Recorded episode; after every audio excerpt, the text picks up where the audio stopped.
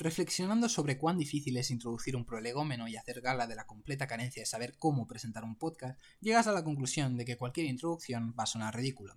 Aún así, me presento otra vez, me llamo Ramón Audet Sánchez, soy estudiante de grado de la Universidad de Barcelona y hoy vengo a introducir a un historiador italiano. Emilio Gentile, nacido en 1946, su campo de estudio es la historia contemporánea, es especialista por excelencia del fascismo, del totalitarismo, dos términos muy interrelacionados, eh, digamos que incluso en sus libros confronta con Hannah Arendt la concepción del término, ahí es poco, y digamos que su extensa carrera eh, universitaria se centra en, digamos, algunas universidades de tanto prestigio y renombre como la Sapienza de Roma, de la cual es profesor emérito. También está dentro de la Academia Nazionale dei Lincei, fundada en 1603 por Federico Cesi, que se trata nada más ni nada menos que de la academia científica más antigua del mundo. Uno de sus primeros socios, para hacernos una idea del calibre de esta institución, fue el pisano Galileo Galilei, digamos que sin duda es la máxima institución cultural del país. Digamos que, entre otras muchas cosas, Gentile tiene el honor de ser el discípulo de otro gran historiador, Renzo de Felice. El libro que vengo a presentar hoy se titula Chi Feixista, eh, salió hace prácticamente un año, Editori La Terecha, si alguien lo quiere encontrar. Eh, digamos que es un ensayo original donde el propio autor se entrevista de una forma académica y muy crítica sobre diversos aspectos del fascismo. El libro responde a la pregunta sobre, digamos, si viene, si retorna el fascismo, si este es eterno, qué ha sido históricamente el fascismo, sobre todo centrado en el ámbito de Italia. Digamos que el fascismo no se está yendo porque jamás se ha ido, eh, digamos, completamente del país. Estamos hablando sobre, sobre todo geográficamente de la península itálica.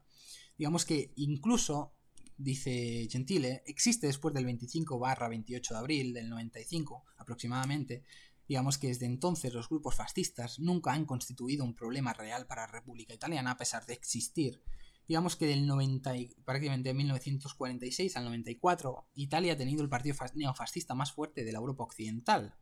Que eso contrasta muchísimo esa polaridad del país, porque también ha tenido el partido comunista más grande de la Europa occidental. Pero bueno, el partido neofascista se llama el movimiento, se llamaba en todo caso Movimiento Sociale Italiano, que estaba presente en el Parlamento Europeo, en el Parlamento, eh, digamos, italiano desde el 1948. Pero es que para más INRI, en el 94 entran en el gobierno y esto provocó un espanto en toda Europa, sobre todo en los intelectuales de izquierdas. Eh, entran con el gobierno Berlusconi y su líder, eh, Gianfranco Fini, digamos que obtuvo un 13,5% de los votos, declaró tres días después de las elecciones del 94 que Mussolini il più grande estatista del secolo. Volvieron más adelante a entrar en el gobierno y ni con esas, digamos, ni con esas circunstancias el autor considera que no han supuesto un peligro para la democracia italiana. El año 94 es clave para lo que vamos a comentar ahora, que es porque, digamos, a Humberto Eco, otro intelectual, digamos, de los más grandes que ha producido Italia, entre sus, una gran amalgama de, de intelectuales, en el 94 da una conferencia en Estados Unidos titulada El fascismo eterno, que hace poco salió en versión de mini libro eh, con, digamos, la editorial La nave de Teseo, que se puede adquirir fácilmente en cualquier librería, donde postula que básicamente el título ya es significativo, nos dice que el fascismo es eterno. De esta forma estamos otorgándolo intrínsecamente al fascismo una condición de prácticamente una deidad, una religión. Y claro, eso, digamos, sería ponerlo demasiado alto. Digamos que Emilio Gentile también lo postula, que es un error considerar que el fascismo es eterno, porque entonces le estamos considerando prácticamente como una religión.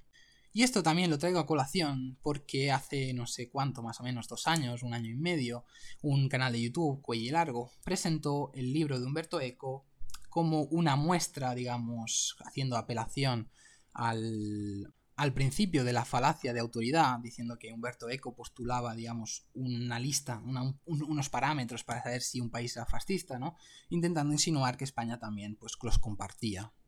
Bien, si nosotros nos quedamos solo con eso, podemos llegar a pensar que incluso España sí que es fascista, pero necesitamos confrontar las cosas, y una buena manera de hacerlo es con el libro de Gentile en el ámbito del fascismo. Un gran peligro para la democracia de cualquier tipo de Estado liberal eh, es sin duda el mal uso de la palabra fascismo. Esto lo reitera Humberto Eco a lo largo de su libro, que digamos que esta palabra se ha descontextualizado, se ha usado para caricaturizar, digamos, a los enemigos políticos más que para definir un movimiento organizado. Y esto obviamente induce a errores, no solo, no solo semánticos, sino también sociológicos. Y vemos, sobre todo, cuando tildamos a partidos de derechas, fascistas, etcétera, etcétera, etcétera. Bueno, aquí en España incluso Felipe González ha, podido ser tildado de fascista. Eh, partidos comunistas, entre ellos, también se insultan de la misma manera. El gran problema que identifica en todo esto Humberto Eco, aparte del mal uso de la palabra, es que los partidos que son de extrema derecha, aquí que cada uno haga sus interpretaciones, se reclaman portadores de la soberanía popular y aceptan el marco de la democracia liberal, incluso que se consideran como los intérpretes genuinos de la soberanía del pueblo. Esto, digamos, entra en contradicción con el hecho de la naturaleza misma del fascismo, el cual era la negación más rotunda del concepto mismo de la soberanía popular. Y para Gentile esto es como afirmar que el cristiano es el que no cree en Dios, que el comunista es el que está a favor de la propiedad privada y sin sentidos mm, más o menos de, ese estilo. Los movimientos populistas de extrema derecha, que también pueden ser populistas de, de, extrema izquierda, no digo que no, los movimientos de extrema derecha hoy nacen de la propia democracia, reivindican la democracia directa. Esto digamos que Intrínsecamente esto los postula como los enemigos más feroces a los principios de la Revolución Francesa, y tienen, digamos, por objetivo cosas como un régimen totalitario y guerras imperialistas, es decir, digamos que los partidos anteriormente que sí que eran, digamos, fascistas, tenían por objetivo las guerras imperialistas, un régimen totalitario. Hoy no vamos a encontrar en ningún partido de extrema derecha, o no deberíamos encontrar al menos, eh, un programa político del estilo. Una cosa muy interesante, y es, digamos, un tópico muy establecido, es que la historia se repite como si fuera, no sé, una cosa cíclica. Gentile rechaza la formulación de que la historia nunca se repite, pero siempre vuelve también en otras formas. Rechaza ambas premisas. Digamos que no podemos inventarnos periódicamente una nueva forma de definir el fascismo para denunciar quién es fascista y quién no. Y sobre todo, utilizarlo, digamos, como una arma arrojadiza contra el enemigo político de turno. Aquí, a mi juicio, hace una analogía un poco rocambolesca diciendo que si la gente hace esto, digamos, de utilizar la palabra mal y etiquetar según su juicio y su prejuicio a todo aquel que no le guste, pues con la etiqueta de, fascista, incurriríamos en Karl Lueger, el popular alcalde racista y antisemita de Viena, que, bueno, eh, gobernó la ciudad de 1897 a 1910, y el cual afirmaba quién era y quién no era hebreo, ¿no? De la misma forma, hoy muchos deciden motu propio quién es y quién no es fascista. El uso inapropiado del término pone en peligro, como he dicho antes, la democracia, y digamos que esto lo enseña la historia. Concretamente se centra en el periodo de entreguerras, en el cual el término se usaba a la ligera. Los antifascistas se dividieron y lucharon entre sí, por ejemplo en el decenio de 1924 al 34 con la línea dura de Stalin. Los comunistas acusaban a todo Dios de fascistas, ya, sean ya fueran socialistas, republicanos, liberales, demócratas o conservadores. La Internacional Comunista adoptó el término fascismo y sus derivantes para definir a todas las fuerzas reaccionarias de la burguesía y del capitalismo. Se convertía de este modo al fascismo en un sinónimo de reacción antiproletaria. Aquí Emilio Gentile hace, digamos, una crítica sobre todo a, las izquierdas, al movimiento comunista, al movimiento antifascista también, porque digamos que si asumimos la premisa de que quién es fascista, eh, digamos, fascista es aquel que está en contra de la, digamos, de la confrontación pacífica entre los adversarios políticos y lo, digamos, y se reduce todo a la categoría dicotómica de amigo-enemigo, entonces deberíamos llamar fascistas a los revolucionarios, los cuales desean tomar el poder manu militari. Bueno, esto irremediablemente me lleva a pensar muchísimo a esa frase repetida ad nauseam de, según yo al menos no lo he buscado, de Churchill que decía que en el futuro los antifascistas serían los fascistas, parafraseándola mal. Pero bueno, me ha recordado, o sea, directamente a esa frase que se utiliza muchísimo, pero avanzando con el libro, digamos que el drama que ocurrió después del año 45, una vez eh, finalizó la Segunda Guerra Mundial, es que se fueron llamando, digamos, fascista a los regímenes como los de Perón en Argentina, a la República Francesa de De Gaulle, la cual, digamos, él mismo fue el general antifascista por excelencia, jefe de la Francia libre contra Vichy, protagonista también de la liberación francesa por parte de los alemanes, se llamó fascista también a la presidencia de Nixon, a las democracias liberales, a las dictaduras de partido único del tercer mundo, se habló también de fascismo rojo, Saddam Hussein en Irak y Assad en Siria, también fueron tildados de fascistas, digamos,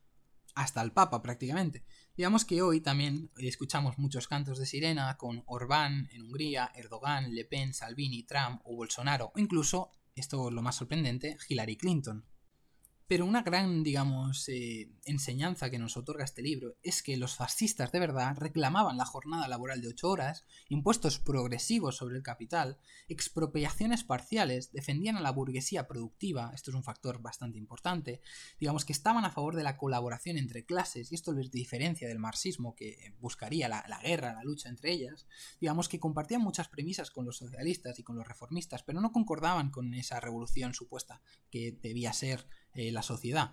Digamos que no se consideraban herederos de una tradición concreta, tenían, digamos, alguna intención de crear una propia, una nueva civilización superior a la anterior, pero digamos que cual sea si fuera, digamos, la, se trataba de algo glorioso, encarnaban el mito del futuro, por eso estaba tan relacionado el régimen de Mussolini con el futurismo, el movimiento eh, artístico, y digamos que tenía muchísimo peso el Estado. En conclusión, eh, creo que es un libro que todo el mundo que esté en las ciencias sociales debería leer, básicamente para no incurrir en los errores típicos, digamos, del progresismo actual, infectado en muchos casos de posmodernismo, que tilda de fascista a cualquier cosa. Y sí que es cierto que hay movimientos reaccionarios, y sí que es cierto que tienen pinceladas de totalitarismo, pero tener pinceladas de totalitarismo no necesariamente implica ser fascista. Y bueno, hasta aquí el libro comentado hoy. Eh, creo que todo el mundo debería tener una concepción de qué es el fascismo para no utilizarlo a la ligera, para no poner en peligro los, digamos, los cimientos de la democracia liberal, que al final, digamos, es el, es el mejor de los peores sistemas.